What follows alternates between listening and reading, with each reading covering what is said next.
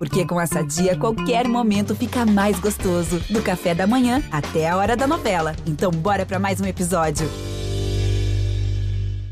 Se o próximo fizer o Palmeiras é campeão! Marcelinho Marcos partiu, Marcelinho bateu! Marcos pegou!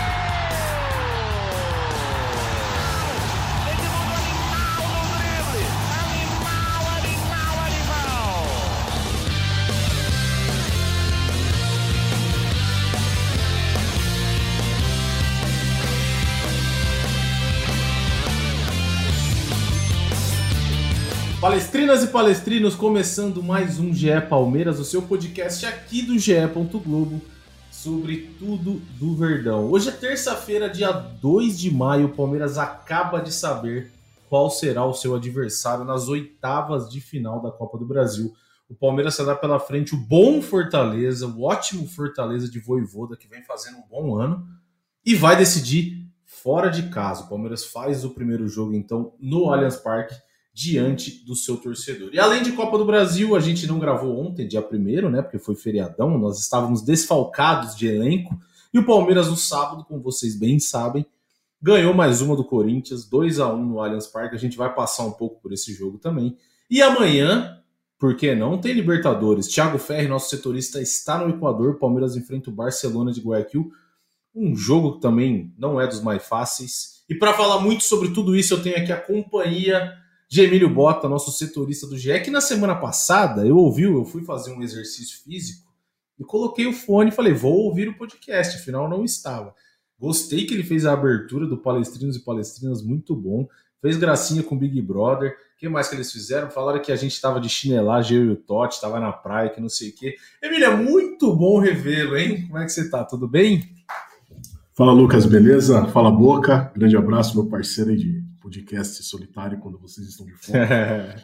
Foi muito legal, cara. Foi um bate-papo aí. Achei que não ia, não ia render muita coisa, mas rendeu bem. É, achei que a gente ia ganhar uma folguinha ontem, mas vocês deram um jeito de, de colocar para terça e fazer eu trabalhar na terça também. Mas vamos lá, vamos falar de Palmeiras e de tudo que envolve essa semana agitada aí no clube. Muito bem, Leandro Boca, nossa voz da torcida está aqui, afinal ele não, não nos deixa na mão nunca, ele está ele é sempre a presença, tem um cara que sempre está aqui nesse podcast, é Leandro Boca, ele nunca abandona o podcast, ele está sempre aqui, sempre pronto para falar de Palmeiras.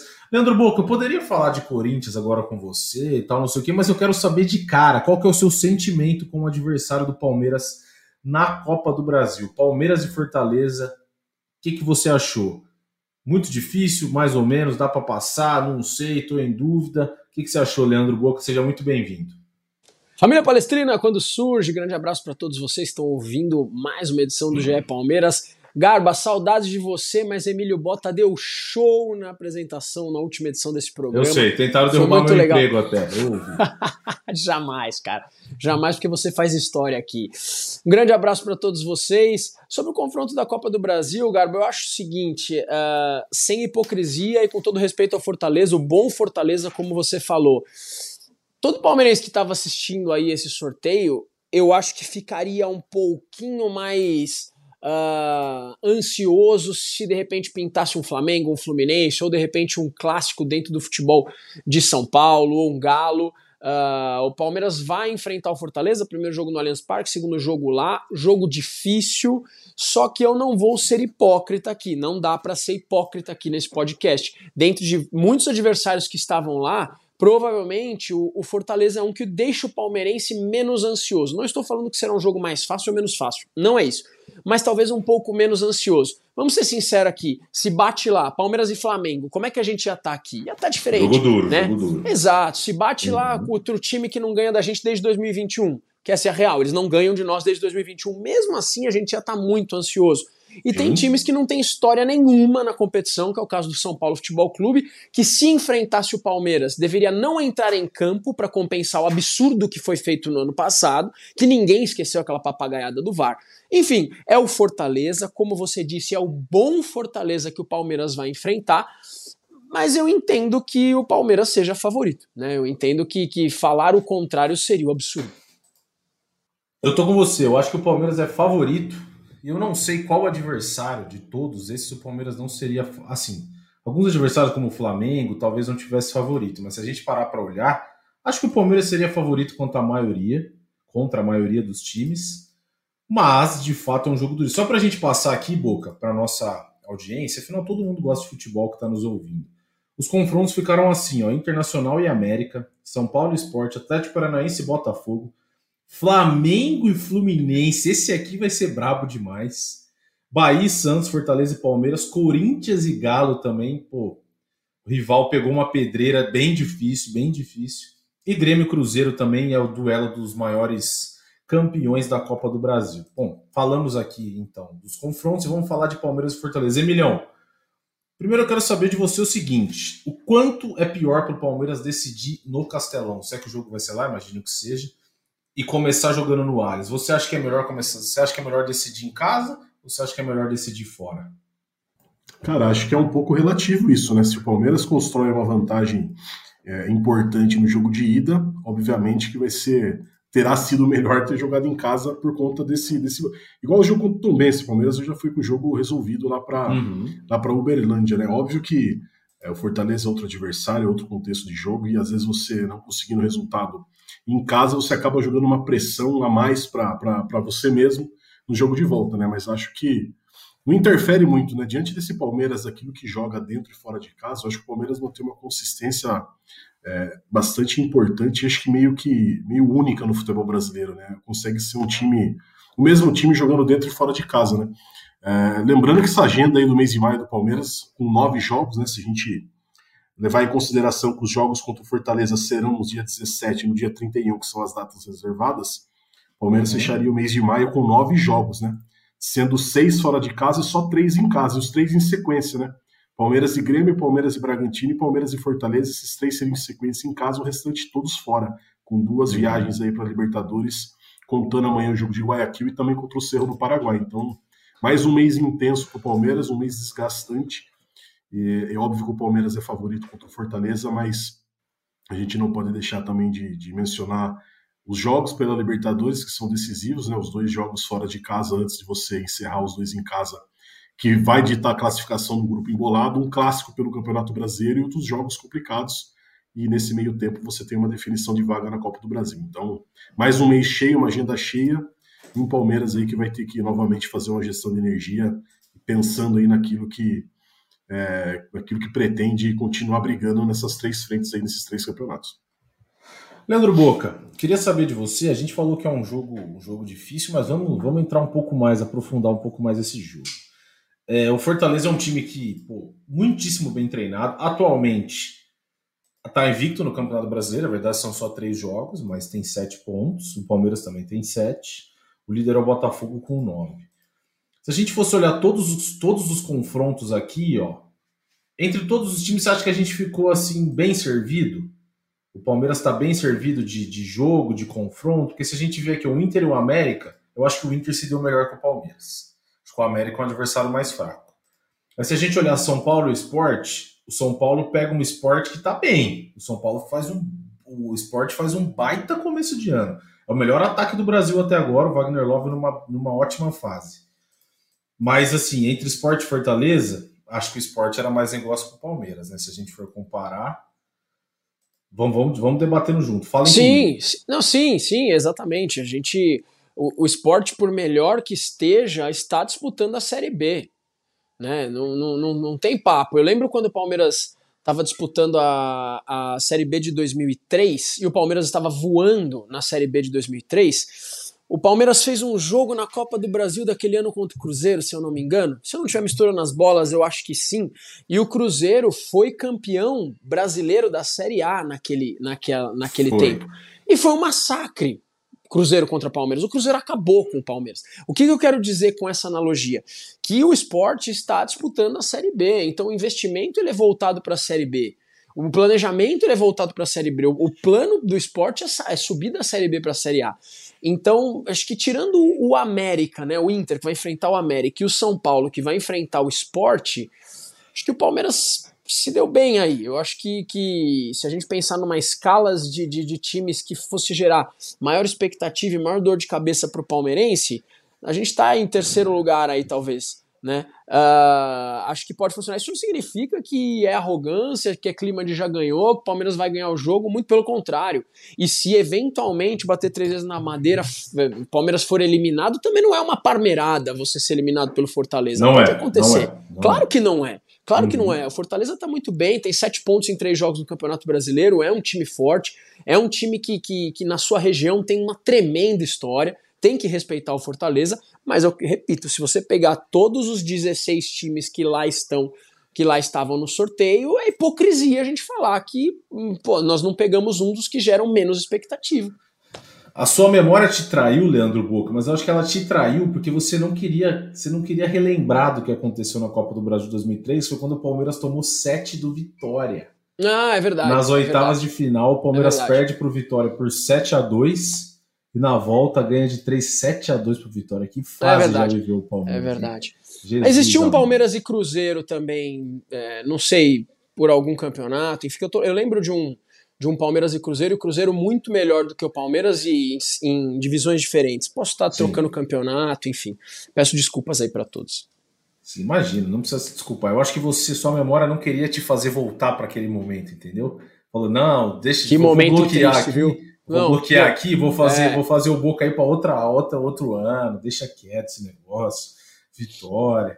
Enfim, aí depois, ó, a gente olha aqui, Atlético Paranaense e Botafogo, acho que o Palmeiras seria duas pedreiras, principalmente o Atlético. O Palmeiras tem uma dificuldade muito grande para jogar com o Atlético, né? É um time que, inclusive, tirou o Palmeiras da Libertadores. Aí Flamengo e Fluminense, não preciso nem falar, né? Bahia e Santos, eu acho que os dois jogos seriam melhor pro Palmeiras, para ser bem sincero. Sei o que o Emílio acha. Eu acho que pegar Bahia ou Santos seria melhor Palmeiras que pegar o Fortaleza. Bem Ah, lembrado. O Palmeiras, é, o Palmeiras é.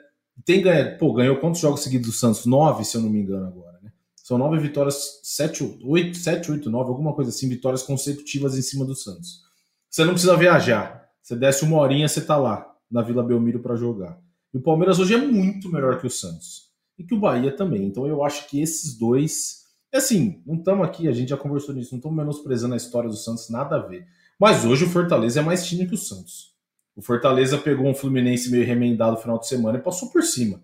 For três, mas era para ser quatro, cinco. Ah, você tem razão, você tem razão. Bahia e Santos, eu acho que realmente estaria nessa. Olha o ponto que chegou o clássico Palmeiras e Santos, hein? Mas enfim, é isso aí. Aí depois, ó, Fortaleza e Palmeiras, óbvio. Corinthians Atlético Mineiro. Acho que é melhor Treta. pegar Fortaleza do que qualquer um desses dois. Corinthians não tá na melhor fase do mundo, mas você vai lá jogar em Itaquera, Vanderlei Luxemburgo sabe motivar jogador. Acho que é um cenário difícil também. E aí, Grêmio e Cruzeiro. Cara, eu acho. Esse time do Cruzeiro veio da Série B agora, é verdade, mas parece que o Pepa, que é o treinador, tá há bastante tempo. Ele acertou o time muito rápido. O Cruzeiro tá bem, tá jogando um futebol convincente.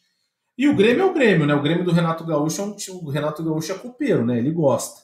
Ele gosta. Então, assim, Emilhão, fazendo um balanço geral que a gente fez agora, acho que o Palmeiras está bem servido, né? É jogo difícil, mas também, se tudo der certo, se não acontecer nenhuma tragédia, o Palmeiras acho que se classifica para as quartas de final, né? É, jogo difícil, né? Mas mata-mata é um negócio complicado de você fazer uma, uma previsão. E se fosse um Sim. campeonato brasileiro com 38 rodadas, Palmeiras e Fortaleza no pontos corridos, aí eu acho que chutaria sem medo nenhum que o Palmeiras é, chegaria em primeiro no fim dessas 38 rodadas. Mas o mata-mata tem esse elemento aí que você pode estar num- numa noite ruim, você pode acabar perdendo Sim. um jogo, você pode acabar perdendo jogador, você pode acabar estando cansado, e essas coisas vão acabando equivalendo às Uma expulsãozinha besta, né? Que o Palmeiras não É, gostando então. ultimamente. É, mas acho que tudo leva a crer que o Palmeiras é, deve passar por esse confronto aí, daí já ir para um outro sorteio, já com o chaveamento final até a final, né? Sim. Mas acho que, que ficou de bom tamanho. Acho que é um adversário interessante também pro, pro Palmeiras. É, é, é uma. Desafia também, né? É, a escola do Voivoda é legal, é um time que joga para frente, um time, Sim. time bom de se enfrentar também para você poder ir maturando a sua equipe aí também é, dentro desse, desse rodízio, dessa gestão que o Abel está fazendo. Está fazendo muito bem, que conseguiu recuperar alguns jogadores aí que ano passado eles não conseguiam nem servir como opção para o Abel na reta final do Campeonato Brasileiro, né? Que o Abel tinha- teve até que improvisar jogador, agora não, os jogadores estão dando uma resposta positiva.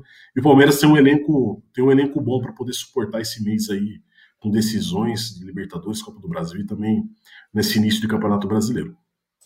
É, e se os jogos forem de fato dia- ali por volta do dia 17, O jogo de ida no Allianz, o Palmeiras faz entre Red Bull Bragantino, que joga no Allianz, e Santos e Palmeiras, que joga na Vila. E depois, no dia 31, vai ser entre um, um Galo fora e um Curitiba em casa. Então, assim, o Palmeiras tem uma dura missão para os próximos, pros próximos, pro próximo mês, principalmente. Mas essa molecada aí tá dando conta do recado, estão entrando bem e estão fazendo, estão fazendo valer. Agora, Leandro Boca, falamos de Copa do Brasil. Voltaremos a falar lá pelo dia 18, quando o Palmeiras fizer a partida de ida contra o Fortaleza. Mas no sábado, Palmeiras e Corinthians, o Palmeiras ganhou mais uma do Corinthians. Fez um primeiro tempo assim, amassou, passou por cima, passou por cima totalmente. Corinthians inofensivo, dá para ter sido 3, 4. O Palmeiras perdeu um monte de chance. No segundo tempo, equilibrou um pouco mais as ações, né? Ficou um jogo. O Palmeiras melhor, eu acho, mas assim, um pouco mais parelho. E o Palmeiras ainda tomou susto, né? Tomou um gol completamente besta. O Piquerez dá uma espirrada no taco lá e faz um gol contra, o gol do Roger Guedes, enfim, ficou essa discussão, mas acho que foi mais contra. E o Paulinho ainda perde uma chance de quase empatar no final, o Navarro dá cabeçada na trave. Leandro Boca, o que, você achou do jogo? Acho que o Palmeiras mostrou porque é o time mais forte do estado de São Paulo, principalmente. Né? Foi assim, o primeiro tempo foi de fato um massacre. Parecia que o Palmeiras não estava jogando um clássico, estava assim, passeando, estava passando por cima, né? Mais uma surra, como na história inteira. Essa que é a grande verdade. O Palmeiras passeou para cima dos caras no, no, primeiro tempo. Eu vi um time jogando. O jogo poderia ter sido 4, 5 no primeiro tempo. Vocês estão rindo do que aí? O jogo poderia ter sido uns 4, 5 no Eu primeiro tempo. Nada. Um massacre do acordo, Palmeiras. Um massacre do Palmeiras. A real é que a história recente dos últimos 13 jogos, eles ganharam da gente apenas um. Esse jogo foi em 2021. Essa história, essa história recente, ela nos entrega muita coisa. Uh, o segundo tempo foi um segundo tempo mais equilibrado, né? Eu acho que as mexidas do Abel que tinham que ser feitas naquele momento deixaram o Palmeiras um pouquinho pior no jogo, o Palmeiras um pouco mais desligado. O Piquerez, que não teve culpa nenhuma, acabou sem querer, total, fazendo um golaço pro time deles. O massacre é tão grande que o gol deles é nosso, né? Pra vocês terem essa noção. E é isso, cara. Eu acho que o Palmeiras mostra que, que dentro do estado de São Paulo hoje, tudo pode acontecer nos clássicos, né? Pode acontecer no mata-mata de perder, pode acontecer na segunda. É, na partida de, de, de, do retorno do Campeonato Brasileiro. Mas se você quiser comparar esses dois times hoje, sinto muito, são incomparáveis. E aí, Milhão, o que você achou do jogo? O Palmeiras fez um primeiro tempo muito bom, o Corinthians acho que foi mais no, um time meio desorganizado, né? Foi meio no, assim, no bumba meu boi, vamos ver se a gente consegue alguma coisa. Ainda assustou um pouco, mas assim, Palmeiras muito, muito superior no jogo, né? Ah, mas é, era, era de se esperar, né? Difícil você achar um time que está treinado pelo mesmo treinador desde o fim de 2020 contra um time que trocou de técnico em uma semana, passou por um turbilhão de coisas. Sim. É, não era de se esperar uma coisa muito diferente, né? Óbvio, eu ouvi muito falar que o Palmeiras cansou, tirou o pé na segunda etapa, mas eu acho que eu vejo de uma forma diferente. Eu acho que é difícil você conseguir jogar com a intensidade que o Palmeiras jogou o jogo todo, né? É, o Palmeiras foi nitidamente é, querer resolver o jogo no primeiro tempo, né? Acho que o Abel deve ter conversado com ele e falou: rapaziada, vamos entrar muito mais ligado naquela pressão que a gente faz muito bem, já fez muito bem aqui, somente em casa, em viradas de mata-mata, em pressão em jogo importante, para a gente poder construir esse resultado e a gente poder administrar, que a gente tem compromisso complicado, uma viagem longa para fazer durante a semana, então vamos tentar resolver o quanto antes. Acho que o Palmeiras conseguiu fazer isso, poderia ter feito uma vantagem ainda maior no primeiro tempo.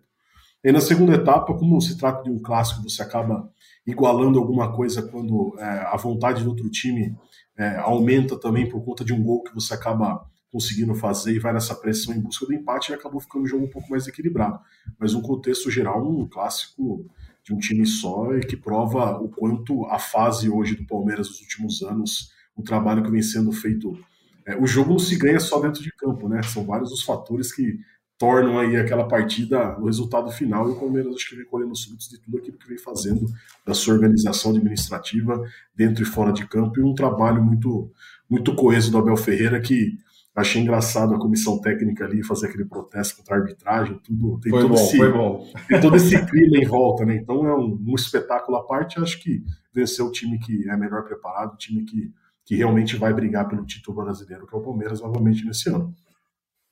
Só uma, uma coisa que eu queria até ouvir a opinião de vocês. Eu vi muita gente falando que a comissão técnica do Abel, mesmo quando o jogo está tranquilo, faz aquilo de maneira pensada. Eu já acho diferente. Primeiro que para mim pareceu, assim, não tenho certeza se foi, mas muita gente disse que teve um pênalti logo no começo do jogo em cima do Arthur. E assim, era um pênalti que dava para dar, dava para dar. Depois na entrada da área tem de novo uma falta do Arthur. E aí eles ficam todos revoltados, porque assim, é muito fácil a gente botar na conta do técnico. O Barbieri inclusive deu uma entrevista muito boa. Ele falou assim: "É, tudo é culpa do técnico. Tudo é culpa do técnico". E assim, a arbitragem no jogo do Flamengo Fluminense foi terrível a não expulsar o Thiago Maia, pô, o cara tá na beira do campo, viu o jogador dele tomou um pontapé e ele não pode falar nada? Ah, tudo bem, eu fui prejudicado, vou ficar quieto aqui. Vocês acham que eles fazem isso de maneira pensada? Ou assim, eles extravasam porque eles extravasam? Eu acho que eu acho que não tem nada pensado. Eu acho que conforme o jogo eles estressam. Pô, eu o cara erra um monte de coisa, eles ficam nervosos, porque ele tá prejudicando o seu trabalho. Não tá prejudicando ah, o trabalho de ninguém entendeu? Eu acho também. Eu acho de verdade, cara. Não, não, tem, não tem muito essa de planejado, cara. Se você. Isso é na, na sua vida, é assim. Qualquer esporte que você pratique e tal. Te dá uns cinco minutos lá, você, você, você tem as suas reações adversas, suas reações positivas e negativas mediante uma situação. Eu não enxergo, Emilhão, não sei o que você acha. Para mim, nada de planejado isso aí.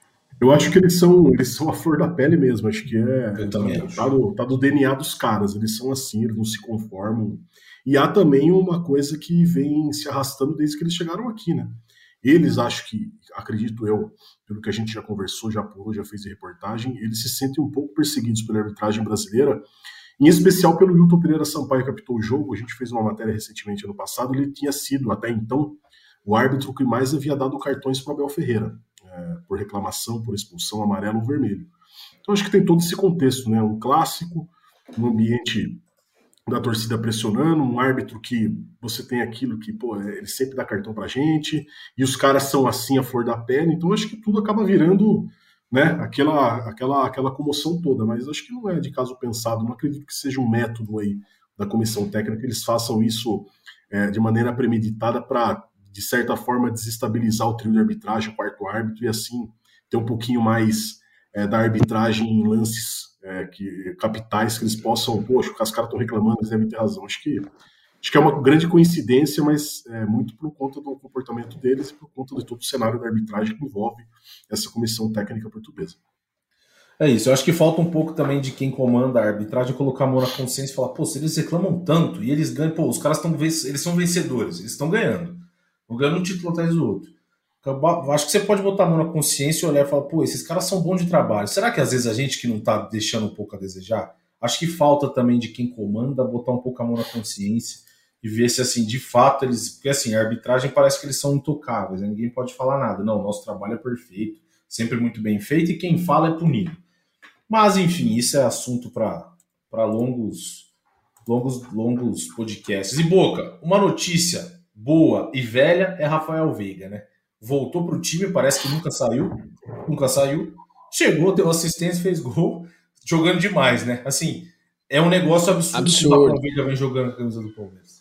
É claro que não dá para comparar a lesão que ele teve agora com a lesão que ele teve no ano passado. É sim, óbvio que sim. são incomparáveis, né? Mas eu, eu tava um pouco aflito quando ele parou, porque quando parou o ano passado, repito, apesar de incomparáveis as lesões, a volta do Veiga foi mais ou menos né? Foi, é, mas não foi. Um agora, né? agora pareceu que o cara nem parou. Ele entrou tomando conta do meio-campo. E eu ouvi uma frase no, no final de semana que é a mais pura verdade. A diferença que esse jogador faz para o Palmeiras rodar é gigantesca, bizarra a diferença. O que o Palmeiras joga de bola quando o Rafael Veiga tá jogando é impressionante. Ele realmente ele faz uma conexão defesa-ataque no Palmeiras que é surreal. Então o Palmeiras tem muito, muito, muito a ganhar com esse jogador. Espero que vida longa e próspera dele para sempre no Palmeiras, porque olha, difícil substituir esse cara. Difícil, assim, teoricamente, né, Emilhão? O substituto dele é o John John, direto, assim, que foi um menino que acabou entrando algumas vezes por conta da lesão do Veiga e também entrou bem, né? Inclusive ele entrou no jogo no sábado, mas assim, pô, o John John tem um potencial, pode vir a ser um super jogador, mas o do, assim, a comparação é até meio, até meio assim, meio injusta, né? Não dá pra falar, pô, o John John vai entrar e vai fazer o que o Veiga faz. Sacanagem botar esse peso nas costas do menino, mas assim, essa diferença que o Boca fala, Emilhão, é porque assim, a diferença entre o Veiga e o menino da base é muito grande, né? Não tem o que fazer. E não é por culpa do menino, é porque o Veiga tá jogando num nível muito alto, né? É, é uma questão de idade também, né? O Veiga é um jogador claro. pronto, preparado, já vivido, ganhou muitos títulos. É um jogador que passou por muito, muito, muitos momentos ruins no Palmeiras também, a gente não pode esquecer, altos e baixos. O cara que saiu, voltou, reconquistou a confiança do torcedor para se tornar esse jogador importante, né? E acho que mais do que isso, acho que é importante para o John John ter um cara como ele do lado no dia a dia do treino, um cara que você consegue absorver as coisas, né? Espero que é, é, seja uma coisa que o John John faça no dia a dia, de você poder estar tá conversando com o cara, vendo como o cara joga, é, ver como o cara se posiciona, se comporta. Acho que isso faz parte do processo de crescimento de um jogador. E o John John começou isso, começou a sua trajetória do Palmeiras muito bem, né? Um jogador promissor, um jogador que você tendo o Rafael Veiga para fazer é, o papel principal e você ter um coadjuvante que aos poucos vai entrando, vai entrando até ele se tornar uma grande estrela, é muito importante nesse processo. Você não queima etapas, você não queima o jogador, o jogador se torna um jogador ansioso, o torcedor não perde a paciência com ele, e isso tende ao seu círculo, seu ciclo ali de, é, de jogadores, porque o Veiga um dia vai sair e o John John um dia vai, vai tomar o lugar do Veiga, então é, faz com que esse processo seja muito mais é, tranquilo muito mais é, saudável e importante para o Palmeiras poder manter o seu nível lá em cima. E o time que entrou, Boca e Emílio, o time que entrou no, contra o Corinthians foi o seguinte: o Everton, Mike Gomes, Murilo Piqueires, Gabriel Menino, Zé Rafael, Arthur, Rafael Veiga, Dudu, Rony. Tirando o Mike, que eu acho que o Marcos Rocha não cai, vocês acham que esse é o time ideal do Abel no momento? Assim, pô, jogo decisivo, Libertadores, por exemplo, amanhã. Libertadores, quarta-feira, tenho todo mundo à disposição. Vocês acham que esse é o time que joga? Olha, eu, eu ainda, posso estar errado, mas eu ainda não coloco o Arthur como um dos meus 11 ideais. Coloco Gosto do jogador, eu ainda coloco o Hendrick. Eu acho que o Arthur é um excelente jogador, ele realmente veio para somar, ele joga muito bem. Mas eu não vejo o porquê agora nós, a gente coloca o Arthur na frente do Hendrick dessa forma. Ah, põe o Arthur, não põe o Hendrick. Vou falar mais, tá? os críticos podem me questionar muito. Vejo a mesma questão com relação a Giovanni. Toda vez que eu vejo esse moleque entrando, ele arrebenta. Eu sou muito fã do Giovanni como jogador. Repito, nada contra o Arthur. Me sinto seguro com o Arthur em campo. Gosto do Arthur. É, e posso mudar de opinião daqui 4, 5 jogos, não tem problema nenhum. Só que hoje eu ainda enxergo ele como um jogador que chegou agora e não acho ele a melhor opção para estar tá lá. Para você, Milhão, você acha que esse é o time na cabeça do Abel? Ou foi uma circunstância ali dele segurar talvez o Hendrick para a Libertadores? Cara, eu acho sinceramente que esse é o time do Abel Ferreira sim. Eu acho que o Abel olha eu o Arthur. Eu também acho que eu vai ser esse time. O Abel olha o Arthur como titular sim. Acho que ele olha os outros garotos, aqueles outros, as outras opções, como possibilidades para jogos que ele, em que ele precise fazer uma, é, uma modificação, poupar um jogador, dar uma segurada fisicamente em outro, mas a força máxima dele acredito que seja esse time. É, acho que agora o Giovani também vai acabar naturalmente perdendo um pouco de espaço, porque ele vai jogar o Mundial Sub-20, né? O Palmeiras entende e liberou o Giovani para o Mundial Sub-20 como uma experiência importante para esse processo de amadurecimento dele, né? O Abel Ferreira até falou na coletiva que o Giovani ainda precisa é, melhorar algumas coisas, principalmente quando não está com a bola nos pés, né? Um jogador ser mais participativo, criar um pouquinho mais de responsabilidade e ter também um pouquinho mais de autoconfiança. E o Palmeiras enxerga o Mundial Sub-20 como uma possibilidade importante para o Giovani não só conseguir avançar nesse processo é, de maturidade dele, como também é, mostrar o jogador para o mundo. Né? Uma boa campanha da seleção brasileira também abre os olhos de times europeus e outros times. É, no Giovani a gente sabe também que o Palmeiras é, precisa vender jogador, precisa fazer caixa e você vai de uma forma ou de outra, como o Hendrick já está vendido e você tem outras opções mais jovens no elenco, jogadores que ainda não estouraram, você tem a possibilidade de ter um jogador no Mundial Sub-20. Então esse foi, esse foi o consenso. Então acho que nesse momento o Arthur, acho que na cabeça do Abel é o jogador titular, acho que é, na cabeça dele acho que é o jogador que mais se encaixa no perfil daquele trio de ataque com o Dudu, com o Rony e o Arthur talvez complemente mais o Rony e o Dudu do que o Hendrick. Nesse momento, apesar de eu achar que o Hendrick também vinha fazendo bons jogos, entrando muito bem, mais uhum. leve, né? Depois de um, de um período que ele começou a titular muito pressionado, depois ficou um pouquinho fora e voltou muito bem, mais leve, conseguiu marcar o primeiro gol na temporada, enfim. Mas acho que hoje a configuração do time titular é esse aí mesmo, com o Marcos Rocha, né, que está lesionado, é, machucou a coxa contra o Tom Benz. É isso, estou com você, Milhão. Eu acho que também o Arthur, eu não sei. eu acho, eu, acho que a questão é bem essa, né? O Arthur ele é um cara, acho que ele é mais parecido com o Dudu. O time fica mais bem equilibrado, né? Ele é muito mais parecido com o futebol do Dudu do que com o futebol do Hendrick. E muda um querendo ou não, muda um pouco o jeito do time jogar, né? Mas também tô com vocês que o Hendrick tá, tá jogando muito bem, tem feito bons jogos e assim, é um ótimo, uma ótima opção no banco, principalmente pro Rony, né? Apesar do Rony querer jogar sempre, todos os minutos possíveis, de vez em quando tem que dar uma seguradinha nele. E quem entrou no jogo no final de semana, só para a gente já encerrar esse assunto, foi o Giovanni, que vocês já falaram, Richard Rios, Rafael Navarro, Gustavo Garcia e John John. Ou seja, de cinco que entraram, três da base. Três da base. John John, Giovanni e Garcia. Muito bem, Palmeiras usando muito bem a base, que é uma já era um é uma aposta, né? Um trabalho que o Palmeiras vem fazendo e vem colhendo muitos frutos já há algum tempo. E amanhã, liber, amanhã, quarta-feira, dia 3, tem Libertadores da América, Palmeiras e Barcelona de Guayaquil, às nove e meia da noite.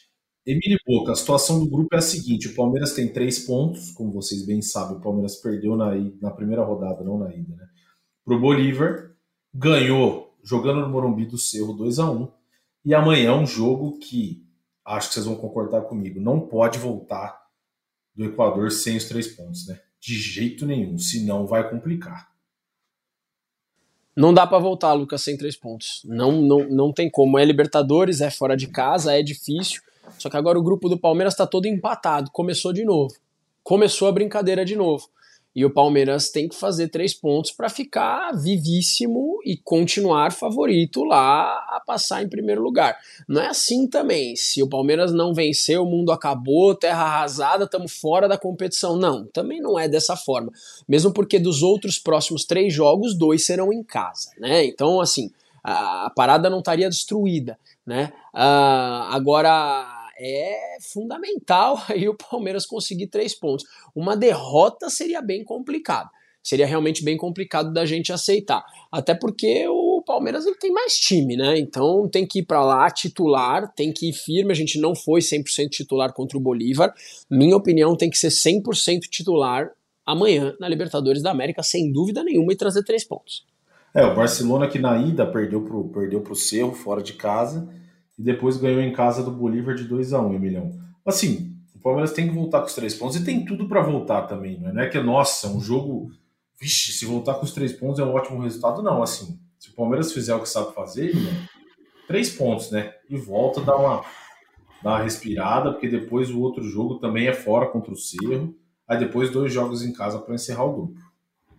É, e também tentar explorar o fato de que, cara, o jogo acho que define muito mais a vida do Barcelona do que do Palmeiras, né? Levando em conta que o Barcelona, depois deste jogo, vai fazer dois jogos fora de casa, só na última rodada que ele foi, inclusive o jogo contra o Palmeiras, novamente, em São Paulo, depois ele encerra a fase de grupos jogando em casa, então é, você é, acabar perdendo em casa e fazer dois jogos fora, você pode aí sacramentar é, a sua eliminação na chave, né? Se o, se o Barcelona não vence o Palmeiras e também não consegue vencer algum dos jogos fora de casa, você pode tratar praticamente como um time eliminado. Então, acho que você explorando isso, é, o fato do time precisar vencer e de que precisa fazer o resultado, é um jogo que se desenha legal para o Palmeiras no, no, que se diz respeito a um contra-ataque, você tem uma maior facilidade para jogar do que você tem que enfrentar, às vezes, um time que, pô, só não perder tá bom pra gente. Então, acho que é um jogo que. É, acho que talvez até, até o empate não é um resultado ruim, por mais que torcedor nunca gosta que você fale que o empate não é um resultado ruim, mas eu acho que não. O empate também seria um resultado interessante, levando em conta que você vai fazer um outro jogo fora de casa e aí você tem os dois jogos em casa para garantir mais seis pontos. Então, é, acho que é um jogo muito mais importante para definir a classificação ou não do Barcelona do que do Palmeiras. É, mas acho que voltando com uma vitória, você dá um passo importante, não só para a classificação, mas para você assegurar a melhor campanha do grupo e também brigar pela melhor campanha na primeira fase, que também é importante aí para o desenrolar do mata-mata. Muito bem, então Palmeiras amanhã, quarta-feira, dia 3, enfrenta o Barcelona fora de casa. No domingo, visita o Goiás, dia 7. Também é um jogo que o Palmeiras tem tudo para vencer. Depois recebe o Grêmio no dia 10. Acho que é isso, hein, senhoras e senhores que nos ouvem. Leandro Boca, Emílio.